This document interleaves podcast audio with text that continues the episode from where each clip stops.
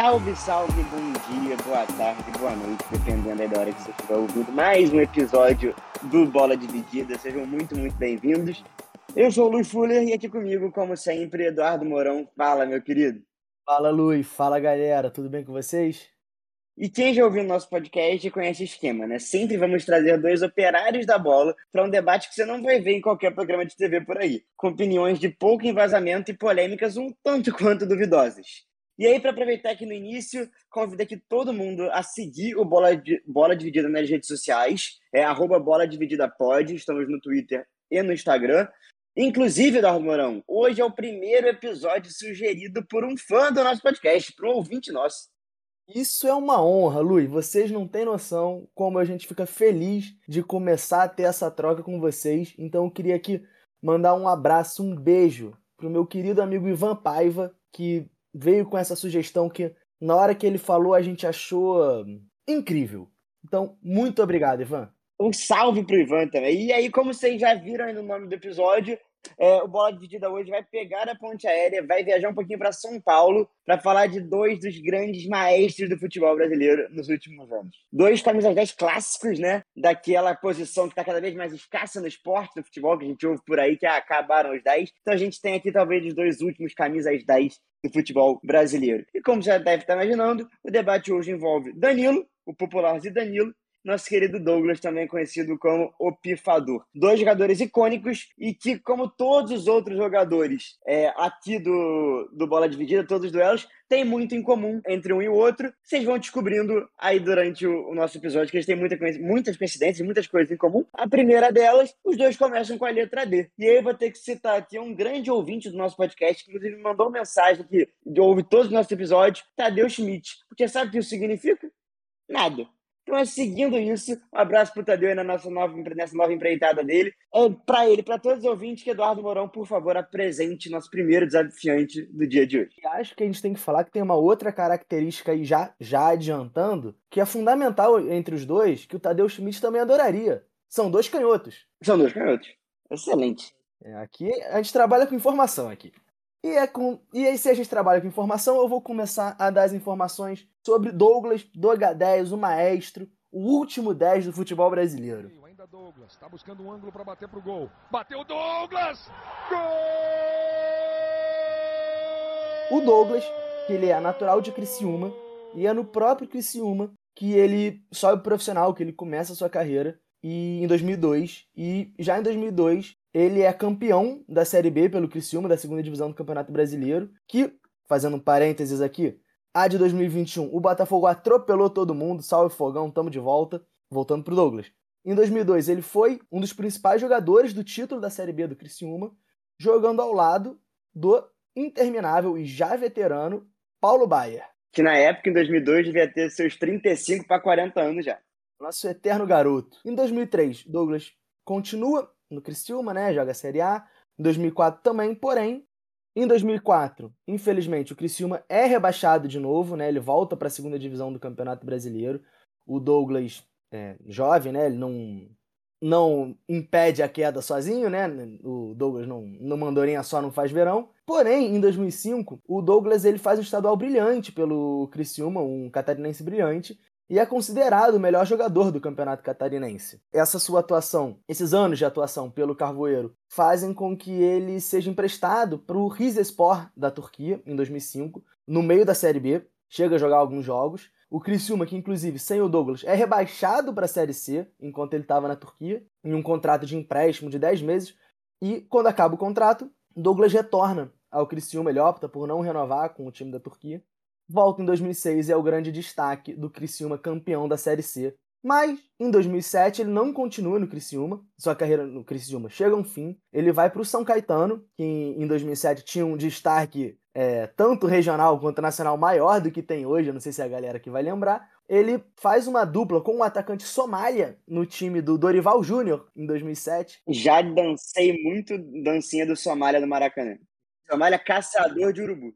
Somália caçador de urubu. E os dois, no time do Dorival, levam o São Caetano para um vice-campeonato paulista. É, tem dois resultados iguais contra o Santos na final, 2 a 0 para um, 2 a 0 para outro. O Santos é campeão porque tinha tido a melhor campanha na primeira fase, enquanto o São Caetano tinha passado em terceiro. Mas o grande destaque dessa campanha é um jogo no Morumbi contra o São Paulo na semifinal, que o, o, o São Caetano atropela por 4 a 1 o tricolor paulista. E assim, um time que tinha acabado. Em 2005 tinha sido campeão da Libertadores do Mundo, em 2006 campeão brasileiro. Um time que viria a ser campeão brasileiro em 2007. Então, uma grande vitória para São Caetano. Ele continua São Caetano, né? Fica em décimo na Série B. Em 2008, já com 26 anos, o Douglas é um cara que demora para estourar termos nacionais. E após um bom campeonato paulista pelo São Caetano, ele assina para ser o, o, grande camisa 10 do Corinthians do Mano Menezes. O Corinthians que tinha sido rebaixado no ano anterior e precisava voltar à elite do futebol brasileiro. E o Corinthians foi dominante nessa Série B, não sei se o, o pessoal lembra, e o Douglas jogou muita bola, foi o camisa 10, foi inclusive o melhor jogador da Série B. Embora ele, o Douglas, foi o melhor jogador da Série B, ele não participou do time da Copa do Brasil, que foi vice-campeão pro esporte, esse time que eu pessoalmente tenho uma raiva, porque ganhou dos, no Botafogo nos pênaltis na semifinal da Copa do Brasil,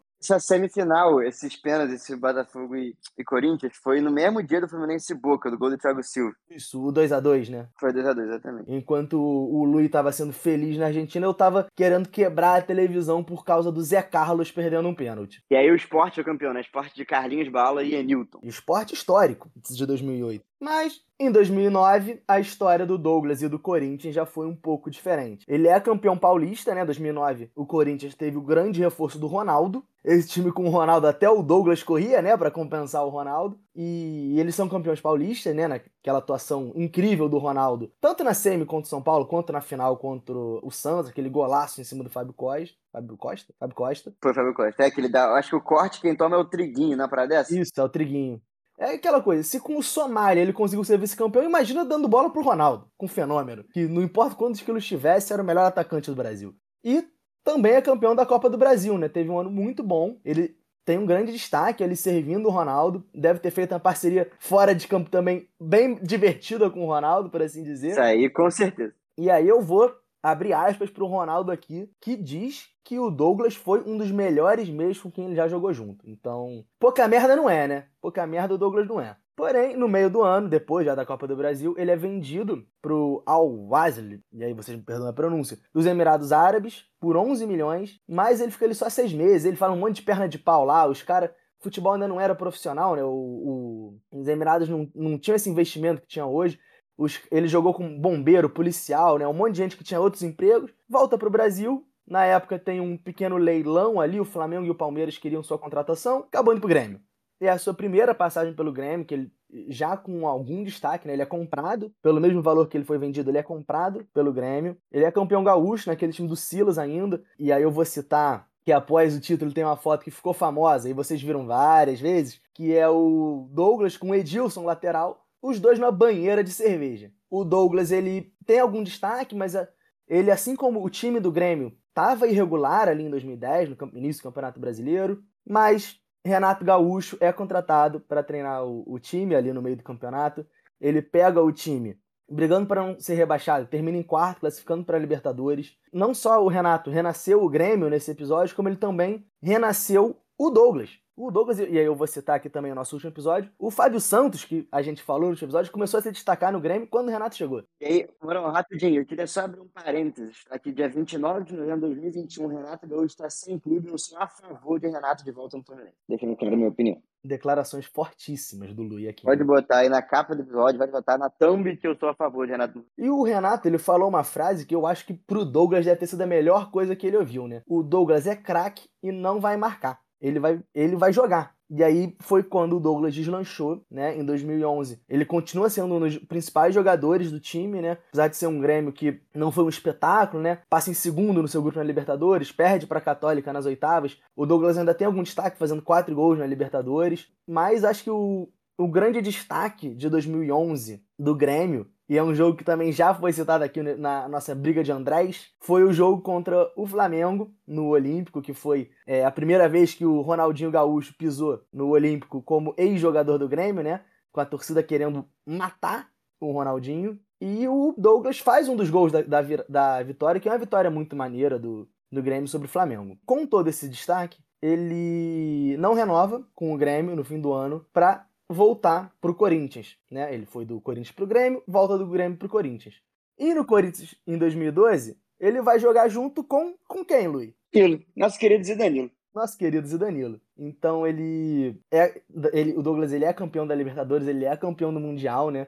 No Mundial, ele, na semifinal, no jogo contra o Awali, ele faz um cruzamento de três dedos espetacular para o Guerreiro fazer o gol de cabeça, uma coisa linda, assim, de primeira, que ele pega de trivela, pega um efeito a bola, um passe realmente pornográfico. E aí eu queria lembrar a todos que na final, quem deu o passe pro gol do Guerreiro foi o Danilo, tá?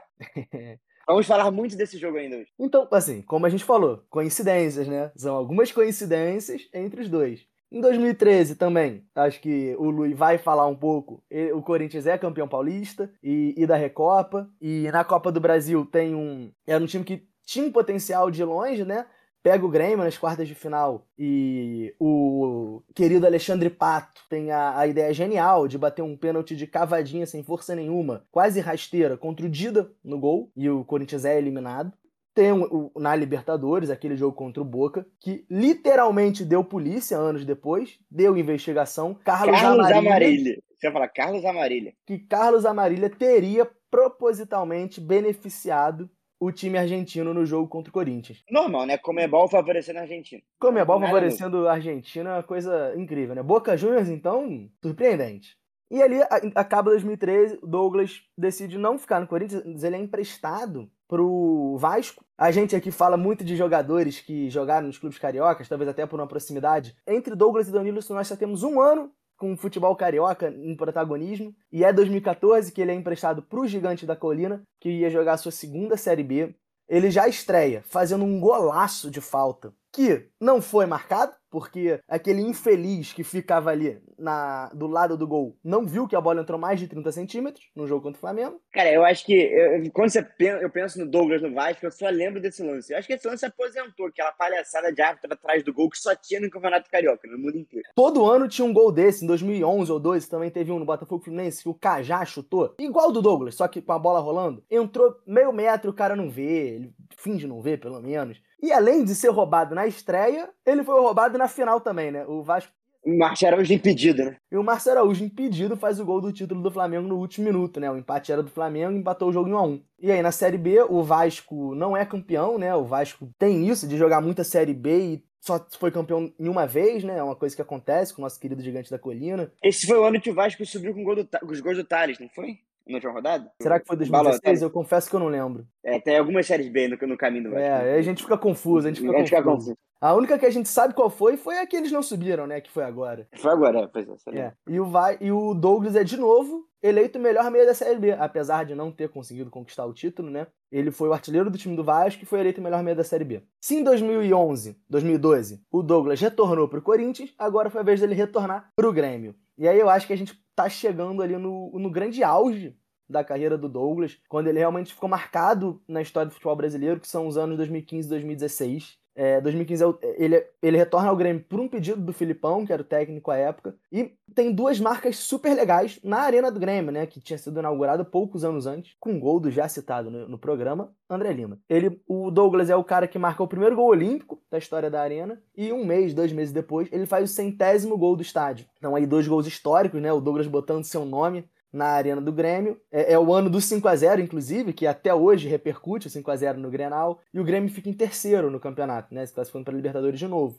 Galera que começou a acompanhar futebol agora, o Grêmio nos últimos 5, 6 anos, tirando 2021, tava sempre brigando lá em cima, sempre nos quatro primeiros, sempre brigando por Libertadores. 2021 que virou essa draga mesmo.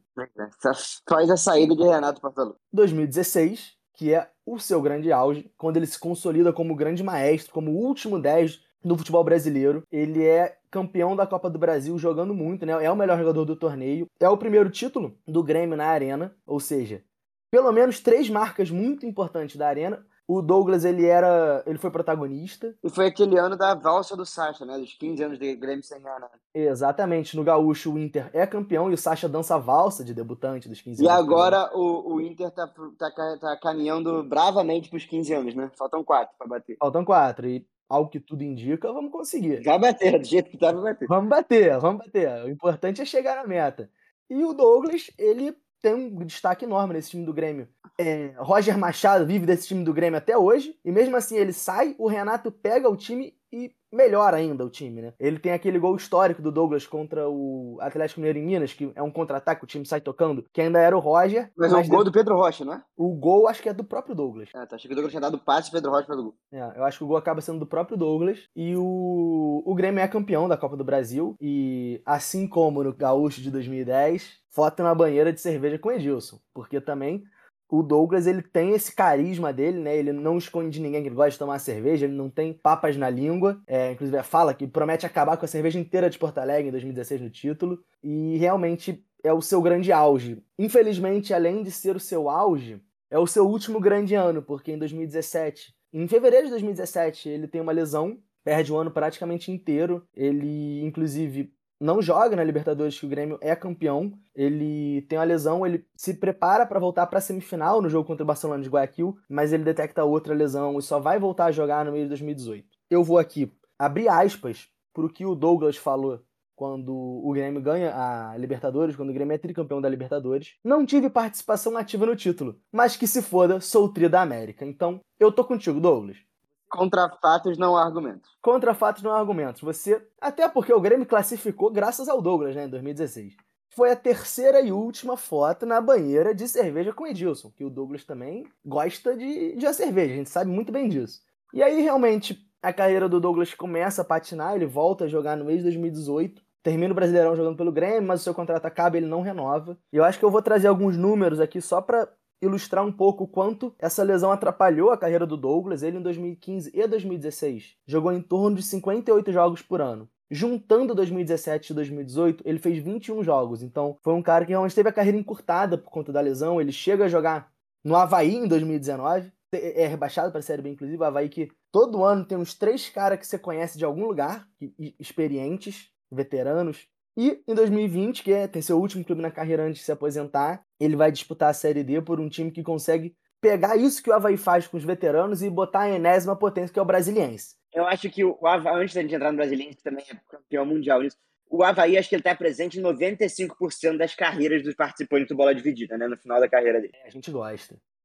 A galera gosta do Havaí. A galera gosta. E ele vai jogar a Série D pelo Brasiliense, junto com nomes como Zelov, Edno, que era da portuguesa, Radamés, Pelédino. Pelédino, Pelédino, Edno Careca. E o goleiro Fernando Henrique, que o Luiz deve ter lembranças Nossa. incríveis, imagino. Inclusive, essa semana, semana passada, acho que foi, sei lá, quarta da semana passada, foi aniversário do goleiro Fernando Henrique. O Fluminense me fez o favor de postar no Twitter, falar foto. Parabéns, Fernando Henrique. É, é que hoje, muito, hoje em dia muito se fala de, do problema dos goleiros que não sabem jogar com os pés, né? O Fernando Henrique era o oposto. Com os pés o cara era craque. O problema do cara era com a mão, né? Um goleiro à frente do seu tempo, né? Inclusive, Fernando Henrique é um grande possível personagem aqui pro Bola Dividida. Aguardem. Um dia teremos. Mas é isso, esse é o fim da carreira do Douglas né, ali no Brasiliense, né, um destino comum entre jogadores que já tiveram destaque no futebol brasileiro. Hoje, o Douglas ele é empreendedor. Ele é um cara dos negócios, ele tem. Ele aproveitou. Ele é um cara gente boa, né? Um cara maneiro, um cara que todo mundo gosta, um cara que não esconde de ninguém, que bebe a sua cerveja, que gosta de ficar dedão, gosta de fazer uma besteira. Ele tem uma marca de cerveja e uma marca de produtos para barba, porque se você Bota a foto do Douglas aí no Google para ver se ele não tá sempre com a barba na régua. Então é um cara que aproveitou o seu carisma para fazer um dinheirinho extra ainda. É uma aula, aula de marketing, publicidade e influência. Mas depois de falar tanto sobre o Douglas, vamos agora falar sobre o outro desafiante do dia. Vamos falar de Danilo, o popular Zidanilo, né? Eu acho que o Brasil inteiro se acostuma a conhecer o Danilo como Zidanilo, até pela classe que ele desfila em campo, que lembra muito do francês Zinedine Zidane. Henrique aparece como opção na esquerda, vem cruzamento pro Lietson, rolou para trás pro Danilo. Danilo fez a finta, Danilo outra finta, vai fazer um golaço! Gol! É, o Danilo, ele é mineiro, mineiro de São Gotardo.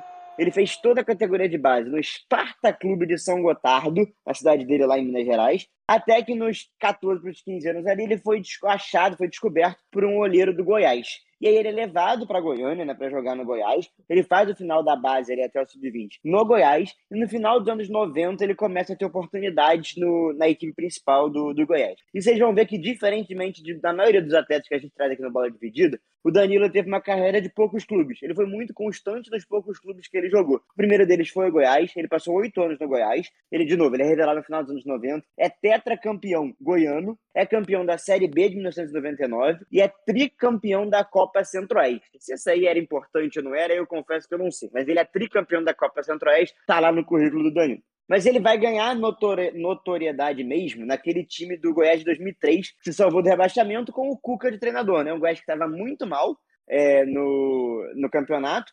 O Cuca pega aquele time, salva do rebaixamento e até transforma em base de um Goiás que dali a um, dois anos até se classificaria para a Libertadores. E o Danilo ele já tinha bons números no Goiás, ele já tinha um certo destaque, mas ele aparece para o Brasil todo naquele time do, do Cuca. E em 2004, junto com o Cuca e meio time do Goiás, né, Fabão, Josué, Grafite, ele vai para São Paulo formar a base daquele time que no ano seguinte, em 2005, ganharia tudo, né? Seria campeão paulista, da Libertadores e do mundo. E o Danilo era camisa 10 titular absoluto daquele time, né? Aquele time que ganha o Paulista, ganha Libertadores né? do Atlético Paranaense na final, né? O 1x1 lá no Beira Rio, que o jogo não pode ser no, no Paraná. E o 4x0 passaram o carro no, no Morumbi. E lá em 2000, na final do Mundial, em 2005. A gente já falou desse jogo aqui no, no podcast, se não me engano, foi no último, para falar do Fábio Santos, aquele 1x0, gol do Mineiro, o Danilo era titular absoluto daquele time do São Paulo. 2006, ele segue no São Paulo. O Cuca foi o único desses que não foi campeão mundial pelo São Paulo. É, o único desses que não foi campeão. Levou o time todo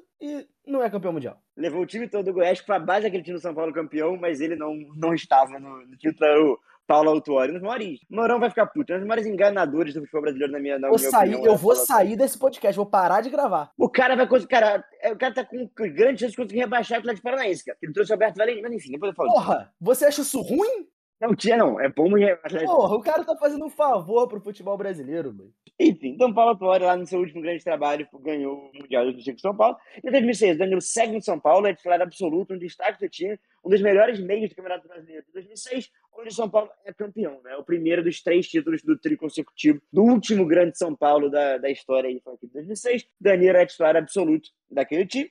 É, jogou muita, muita bola. E no final de 2006 ele é vendido, ele sai para jogar no Kashima Antlers, que é o time do Zico, né?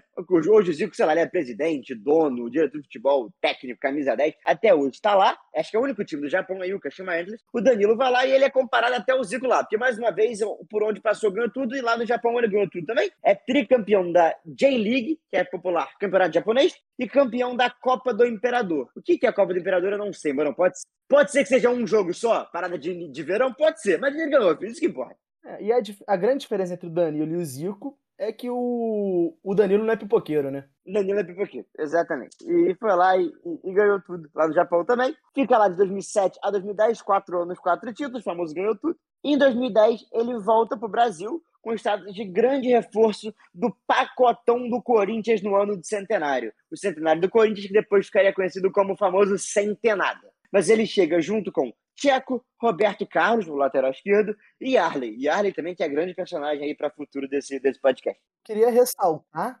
que, tirando poucas exceções, como o Vasco, a instituição que mais funciona depois da lei do ex no futebol brasileiro é o Centenada. É o Centenada. É o Centenada, sem dúvida.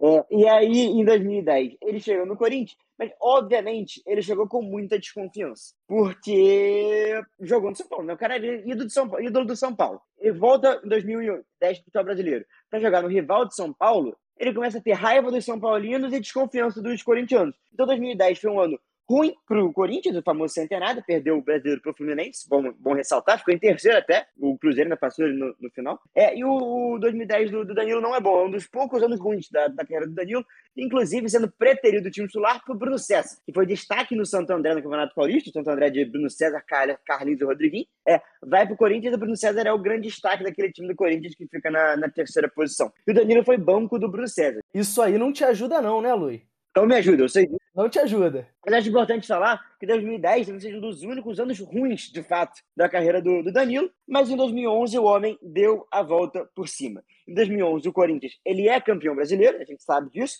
e o Danilo ele não é só titular, como ele é um dos grandes destaques daquele time de 2011, inclusive no primeiro turno daquele brasileiro, tem um jogo muito, muito emblemático, que é um 5 a 0 do Corinthians no São Paulo, este do Danilo, em que o Danilo simplesmente acaba com o jogo, faz um gol e dá três assistências, e tem uma cena muito, muito marcante daquele ano, né, no Campeonato do Corinthians, que no final do jogo, o Danilo, ele é substituído, né, o Tite tira ele, e ele sai ovacionado de pé pela Fiel no Pacaembu, e aí acho que todo mundo virou e falou, é, se tinha alguma desconfiança em cima do homem, não tem mais, porque se contra o São Paulo, assim, este clube dele. Ele acabou com o jogo, ali ele ganhou a Fiel, naquele ano de 2011, ele é o cara que mais entrou em campo pelo time no Campeonato Brasileiro e é líder geral de assistências da, da competição. É, o craque do campeonato daquele ano foi o Neymar, né? Justo, né? O Neymar jogou pra caralho naquele brasileiro, sobrava muito no Brasil, mas talvez no Corinthians o craque daquele campeonato tenha sido o Zidanil. E aí, em 2012, aquele ano maravilhoso do Corinthians, né? Que, do Corinthians do Tite, que vai ganhar Libertadores Mundial. E Danilo, a gente até já falou um pouco do Douglas, porque o Douglas era grande parte do ano reserva do Danilo. Danilo é um dos destaques, umas referências daquele time do, do Corinthians. Na fase de grupos, ele é o grande destaque, ele faz três gols na fase de grupos e lidera tecnicamente o time do Corinthians. No mata-mata, ele tem um, uma importância muito grande na semifinal. O Corinthians ganha de 1 a 0 na Vila Belmiro, gol de Emerson Sheik. E na volta estava 1 a 0 para o Santos, até que no início do segundo tempo, Zidanilo faz um dos gols mais importantes da campanha da história do Corinthians, por que não? Empata o jogo contra o Santos e leva o Corinthians para a final, e na final aquele jogo contra o Boca, né? Emerson Sheik e aquele, aquele 2 a 0 Durante o ano 2012, o Corinthians meio que caga pro brasileiro, mas o Danilo tem até bons números no brasileiro daquele ano. Mas o grande destaque do Danilo é. O Mourão até falou da semifinal, né? Do passe do Douglas, mas o, a final contra o Chelsea, aquele incrível jogo contra o Chelsea, em que o Galvão Bueno consagrou o zagueiro cintura, é, cintura dura Cahill, acabou a carreira do, do Cahill. Nunca mais jogou em lugar nenhum. Nunca mais. Depois que o Galvão fez com o cara aquele jogo. Mas, cara, a atuação do Danilo naquele jogo é, é de almanac. Assim. É pega um camisa 10 de moderno que, que joga, que marca, que distribui o jogo. É para pegar o DVD do Danilo naquele jogo e emoldurar. Jogou muita bola. Tem muita gente que fala, ah, obviamente o Cássio é muito lembrado, né? E tem que ser lembrado mesmo, fechou o gol naquele jogo. Mas o Danilo tem muito corintiano que fala do Danilo como um dos craques, talvez o melhor jogador na linha ali da, daquele jogo. E, inclusive, o, o lance do Guerreiro, não sei se vocês lembram, mas quem dá aquele come maravilhoso no Guerreiro, cintura dura, é o Danilo. Aí ele bate para área, a bola desvia duas vezes e vai sobrar para o Guerreiro fazer de cabeça o gol mais importante da história do, do Corinthians. Queria fazer agora a menção honrosa, porque acho que nós dois falamos sobre esse. A gente falou que ia falar sobre esse momento desse Mundial. Uma menção honrosa que foi um Corinthians realmente histórico. E fazendo até aqui um. um não um contraponto, mas um complemento de que durante muito tempo o Tite botou os dois para jogarem juntos, né? O Douglas e o, o Danilo, mas obviamente chegou na final. E, e aí o Douglas conta muito dessa história de como eles assistiram o jogo do Chelsea Monterrey na semifinal. E enquanto o Douglas via a atuação do Hazard acabando com o jogo ali pela esquerda, ele já sabia que ele não ia jogar, porque o, o Douglas não vai marcar ponta, né? Não vai marcar lateral. E aí entrou o maior marcador de lateral da história do futebol brasileiro. Sabe quem é, Eduardo Sei, já marcou muita lateral pelo Fogão. Jogou no Fogão. Jorge Henrique. Acho que ele, ele é o maior. Que ofensivamente, Jorge Henrique, Mourão sabe, é, é quase sempre uma tragédia. Mas marcando lateral, o homem é um absurdo. Ele ofensivamente, o Cuca fez alguma mágica em 2007, que ele jogou muito no Carrossel Alvinegro, mas depois ele marcou lateral mesmo e. E se consagrou marcando lateral. Ah, se consagrou marcando lateral. E aí, o Corinthians é campeão no Japão, aquela festa toda, volta para o Brasil. Em 2013, campeão paulista, Danilo mais uma vez campeão, em 2013, na final contra o Santos, e adivinha quem fez o gol do título do Corinthians contra o Santos? Ele, de novo, o cara mais decisivo aí dos últimos anos do futebol brasileiro, o Danilo. É, ainda em 2013, na Recopa, né, Corinthians campeão da Libertadores 2012, enfrentou o São Paulo campeão da Sul-Americana de 2012, e adivinhem vocês quem fez gol, levantou a taça como capitão e foi eleito o melhor jogador da competição da Recopa, o Zidanilo. Então, de novo, contra o São Paulo, você vê que lei do ex com ele. Ele gosta de marido do ex, de marcar no ex-time, de marcar no São Paulo, virou carrasco do São Paulo. E é legal que, diferente, a gente está acostumado a ver a lei do ex jogadores como o quê? Diego Souza, que jogou em 25 clubes brasileiros. O Danilo consegue ser bom na lei do ex jogando em três. Em três, é. E, cara, ele ainda vai ter mais um momento marcante dele contra o São Paulo, que eu vou falar daqui a pouquinho. E ele foi o melhor jogador dessa Recopa. 2014 no Corinthians é aquele ano sem Tite, né? Que o Tite sai em 2013. 2014 ele não pega clube nenhum, porque ele tinha muita, muita esperança, e com razão, de assumir a seleção brasileira após Copa do Mundo. E a CBF, uma das escolhas mais inexplicáveis da história do futebol brasileiro, chama o Dunga de volta. O Tite fica muito puto, com toda razão volta pro Corinthians 2015 para mostrar que, que tava todo mundo errado e mostra. Ele monta um timaço, talvez o grande Corinthians, o 2012 foi o ano que ganhou tudo, mas de jogar futebol, talvez o 2015 do Tite, Corinthians do Tite, é o mais lembrado, porque jogava muita bola, muito moderno pro futebol brasileiro. E o Danilo era titular, era tão titular desse Corinthians 2015, porque era o Corinthians do Renato Augusto e do, e do Jadson, né? Que o, o, o Tite fez naquele meu campo. Só que o Danilo jogava muito, inclusive muitas vezes jogava de centroavante. Ele fazia a posição do falso 9, virando centroavante, dando espaço para os pontos, para o Renato Augusto e para o Jadson entrarem ali na, na frente. Muitas vezes, quando jogou sem centroavante com, com o Danilo. Até porque o, o Corinthians 2015 penou para arrumar um atacante, né? Penou, sim, sim. Wagner Love, né? Acabou jogando. Wagner Love, Luciano, que foi machucou, né? Que estava surgindo, aí entrou o Wagner Love contestado, porque o, o Guerreiro sai, né, no início do, do, do ano para ir ah, o Wagner Love se lesiona, então muitas vezes o Danilo foi a grande opção ali de centroavante naquele time de falso 9, naquele time do Tite. E aí naquele ano é conhecido como homem clássico, porque ele decide um clássico contra o Palmeiras, é, e teve naquele jogo um marcante no, no Corinthians, naquele título, o 6 a 1 contra quem, Eduardo Mourão? O São Paulo, mais uma vez na vida do Danilo, e o Danilo faz, é, tem aquele gol que até depois é, foi eleito o gol mais bonito do campeonato, que é uma troca de passes maravilhosa do time do Corinthians. O gol é do Luca, do infeliz do Luca, que me faz passar raiva no Fluminense, mas o, a, toda a plasticidade do lance fica lembrado pelo passe de calcanhar do Danilo, que é maravilhoso. O Luca entrar e, e fazer o gol. Acho que foi o quinto ou sexto gol daquela goleada histórica do Corinthians lá na Arena Corinthians. Tite fez o Lucas jogar bola, o Luciano jogar pra caralho, o Love jogar pra caralho. Realmente o Tite Fez milagre. Mereceu, mereceu voltar pra Mereceu. Esse time de 2015 foi um dos melhores futebols jogados no Brasil nos últimos anos. Foi, sem dúvida. E aí, enfim, trouxe 2015 com o time Corinthians que, enfim, marcou a época no futebol brasileiro. E em 2016, mais uma coincidência na, na carreira do Douglas com a do Danilo. Porque o Danilo tem uma grave lesão, assim, realmente ficou muito, mais de um ano sem jogar. Então, em 2016 ele praticamente perde por lesão. E mesmo em 2017 ele também não joga. Ele volta, tanto que o Corinthians é campeão brasileiro em 2017, o Danilo estava no elenco, só que ele não joga, tanto que ele joga alguns minutos naquele campeonato, porque no jogo do título, que foi até contra o Fluminense, o Danilo entra faltando cinco minutos ali para o final, para ser aplaudido, reverenciado por todo mundo, pelos jogadores, pela torcida, porque de fato o cara é um dos maiores ídolos, maiores jogadores da história do Corinthians, então ele participou pelo menos alguns minutos daquele Campeonato Brasileiro de 2017 do título. Em 2018, ele já tinha mais problemas físicos, a lesão atrapalhava ele, mas o Corinthians é campeão é, paulista de 2018 e o Danilo, mais uma vez, é muito decisivo, porque não sei se vocês vão lembrar, mas tanto na semifinal contra o São Paulo, quanto na final contra o Palmeiras, foi decidido os pênaltis. Em ambos, quem bateu o último pênalti, o decisivo pelo Corinthians, foi o Danilo. Então mostra como o cara, mesmo sofrendo com lesão, ainda era muito importante para o grupo, para o Corinthians e segue sendo decisivo. E por isso, por essa e por outras, ele se tornou, ele é considerado um dos maiores ídolos da história do Corinthians. Em 2019, ele vai para o Vila Nova, ele gosta dessa parada de jogar em rival, tá? É no São Paulo, no Corinthians, no Goiás e no Vila Nova. Só que ele só faz 15 jogos, 3 gols, se aposenta bem demais. Hoje, ele é técnico do Sub-23 do Corinthians e é preparado, se fala abertamente que ele é preparado para num futuro, talvez não tão distante, ser o técnico do time profissional do Corinthians. É, e aí eu até trouxe números dele, porque é muito incrível ver como ele jogou em poucos clubes e fez história nos quatro. Ele é ídolo tanto no Goiás quanto no São Paulo. Ele é, ele é ídolo no São Paulo e no Corinthians, no Kashima Antlers e, e no Corinthians. Eu trouxe números dele aqui. Cara, foram 116 jogos pelo Goiás, 185 jogos pelo São Paulo, 80 jogos pelo Kashima e 342 jogos pelo Corinthians ídolo nos quatro clubes. E aí, Morão, para fechar essa, essa apresentação e abrir para o debate, eu vou trazer uma frase do Alexandre Losetti, do jornalista, que eu vi enquanto eu pesquisei. Eu já tinha visto antes, busquei aqui quem tinha dito para trazer aqui no podcast. O Danilo é o maior jogador do futebol, da história do futebol a jamais ter atuado com a camisa da seleção do seu país.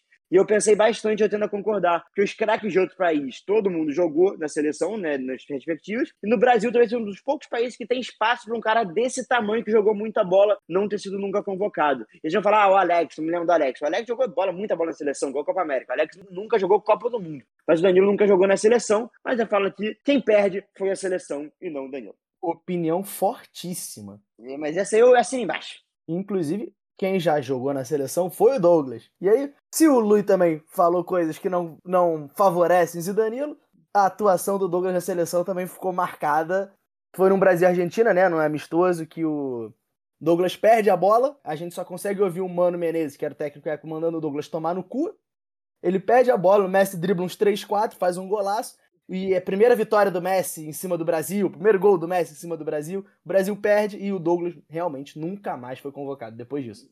E aí, mano, pra, porque eu queria te explicar o porquê que eu, que eu acho o Douglas. O, perdão, o que eu acho o Danilo melhor do que o Douglas. Cara, eu acho que vou falar uma coisa que é muito importante, que é a consistência, né? O Danilo, cara, a carreira toda dele teve um, no máximo dois anos ali fracos, sendo que um por lesão. No resto, o cara jogou muita bola, foi titular de onde passou e foi muito decisivo. Você pega o grande time do São Paulo de 2005, né, ali, de 2007 até o início do, do tri brasileiro, titular absoluto Danilo. O maior Corinthians de todos os tempos, titular absoluto Danilo. No Goiás, no próprio Goiás, Danilo sempre foi referência. No Kashima foi referência. Onde jogou, o cara foi referência. O cara sempre jogou bola, sempre foi.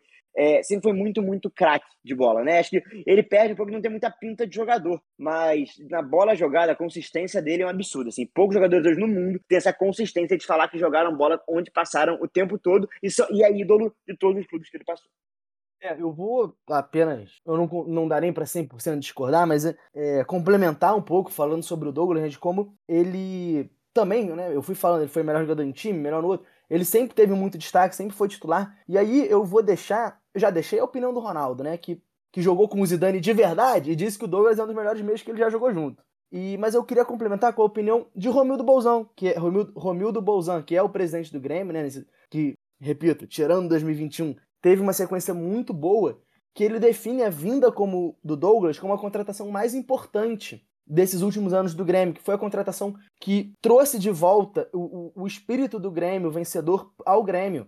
Então ele é, ele é, mesmo não sendo, não entrando em campo contra de lesão em 2017, ele é um dos grandes caras desse último Grêmio nos últimos anos. Muita gente até esquece que ele não jogou na Libertadores de 2017, de tanto que ele representou esse time do Grêmio. E aí, complementando, né, a gente falou de 80 coincidências entre eles. Acho que ainda tem mais uma, são dois jogadores que estouraram tarde, né, lá pelos 25, 26 anos. Pega a carreira de cada um. O Danilo começa a estourar lá para estourar mesmo lá para 2005, o Douglas lá para 2008, e eles têm 3, 4 anos de diferença. Então é uma carreira muito parecida. E acho que talvez a grande diferença seja o, o, o carisma entre um e outro.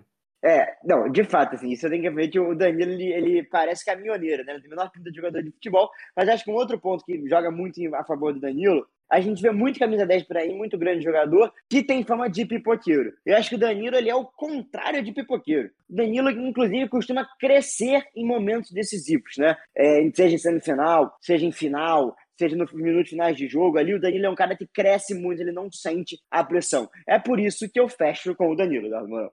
Como a gente sabe, né, quem já tá ouvindo o podcast, sabe que eu não vou conhecer o Morão, o Morão vai conhecer. Esse é um debate muito bom, a gente poderia ficar mais horas discutindo e falando das carreiras de Danilo e de Douglas. O convidado de hoje é o primeiríssimo Vascaíno que a gente vai trazer aqui no nosso programa. É um grande amigo meu, é com amigo de Eduardo Morão também. É um grande fã de Eurico Miranda, é um euriquista, inclusive votou em Eurico Miranda para deputado federal, não apenas para presidente do Vasco, no qual fez campanha na porta do calabouço, mas também votou para deputado federal. Meu amigo César Junqueira, grande conhecedor de futebol e agora empresário do ramo de pagode. Então eu vou chamar aqui para trazer a palavra de César Junqueira para vocês nesse podcast. Fala, Lui. Fala, Morão. Um salve para todos os ouvintes do Bola Dividida. Muito obrigado pelo convite, é uma honra estar aqui nesse confronto bastante equilibrado. Douglas, o último 10 versus Danilo, dois jogadores que eu particularmente gosto muito. Eles têm funções bem parecidas em campo, a função da armação, do famoso quem corre a bola, mas tem carreiras bem diferentes, né? O Douglas, enquanto ele foi um andarilho, jogou aí pelo Grêmio, Vasco, Corinthians, São Caetano, Havaí, e a cada duas, três temporadas mudava de time. O Danilo jogou pelo Goiás, São Paulo, foi para fora, quando ele voltou, voltou pro Corinthians e ficou oito, nove temporadas no Corinthians, criando uma identificação muito grande com a torcida corintiana. E são dois jogadores que têm bastante título. Ambos têm duas Libertadores. O Douglas tem um Mundial, o Danilo tem dois. O Danilo tem Brasileirão, o Douglas tem Copa do Brasil. E eu, como vocês sabem, sou um fã, sou um fã do carisma de Douglas Doga 10. Ele que é da resenha, ele que tem história para contar, ele que bebia antes de jogo, ia lá, ganhava, bebia depois do jogo, zoava rival. isso eu sou fã do Douglas nesse quesito. Porém, porém, no aspecto quem jogou mais, eu vou ter que ficar com o Zidanilo. Zidanilo jogava muita bola, era craque, ele era craque. Eu fiquei bastante tempo pensando quem ia votar, confesso. Realmente achei um confronto bem equilibrado. Mas uma coisa que pesou muito foi a final da Libertadores de 2012. Que além do Zidanilo ter comido a bola e ter dado aquele, aquela assistência né, pro, pro Emerson Sheik fazer um dos gols mais importantes da história do Corinthians, o Danilo era titular e o Douglas era banco. O Douglas era banco do Danilo. E isso prova que o Danilo jogou mais bola. Que eu não estou errado e nem o Tite estava errado. Então, o meu voto hoje vai pro Zidanilo. Abraço, rapaziada. Tamo junto. Vamos lá, né? O jogo é jogado, 3 a 2 pro Lui. Me permitam discordar. Eu não ia. Eu, ó, nos últimos episódios, eu, eu jamais discordaria de Rafael Abduz, de Júlia Fábio, nossos últimos convidados. Mas do César eu me permito discordar. César, eu te amo, mas você tá errado. Você. Não vou, não vou ficar aqui me delongando pra degladiar com você. Até porque, como eu falei, o jogo é jogado. 3 a 2 pro Lui. Daqui a pouco eu viro essa bagaça. Mas é tudo bem, vamos lá. Eu tenho de concordar que o César não é um cara de grandes opiniões corretas, assim, é um cara de caráter duvidoso, mas nessa eu tenho que agradecer ao ponto. Muito obrigado, César. Tamo juntos, 3 a 2 E é isso. É, deixa aqui mais uma vez, antes da gente fechar o pedido, para vocês seguirem a gente nas redes sociais, arroba Bola Dividida no Twitter, no Instagram. Comenta lá, dá ideia de episódio. O episódio de hoje veio de uma ideia que a galera mandou pra gente. E muito obrigado, Eduardo Mourão. Até uma próxima. Quando menos esperar, a gente está de volta. Até a próxima, gente. Um grande beijo.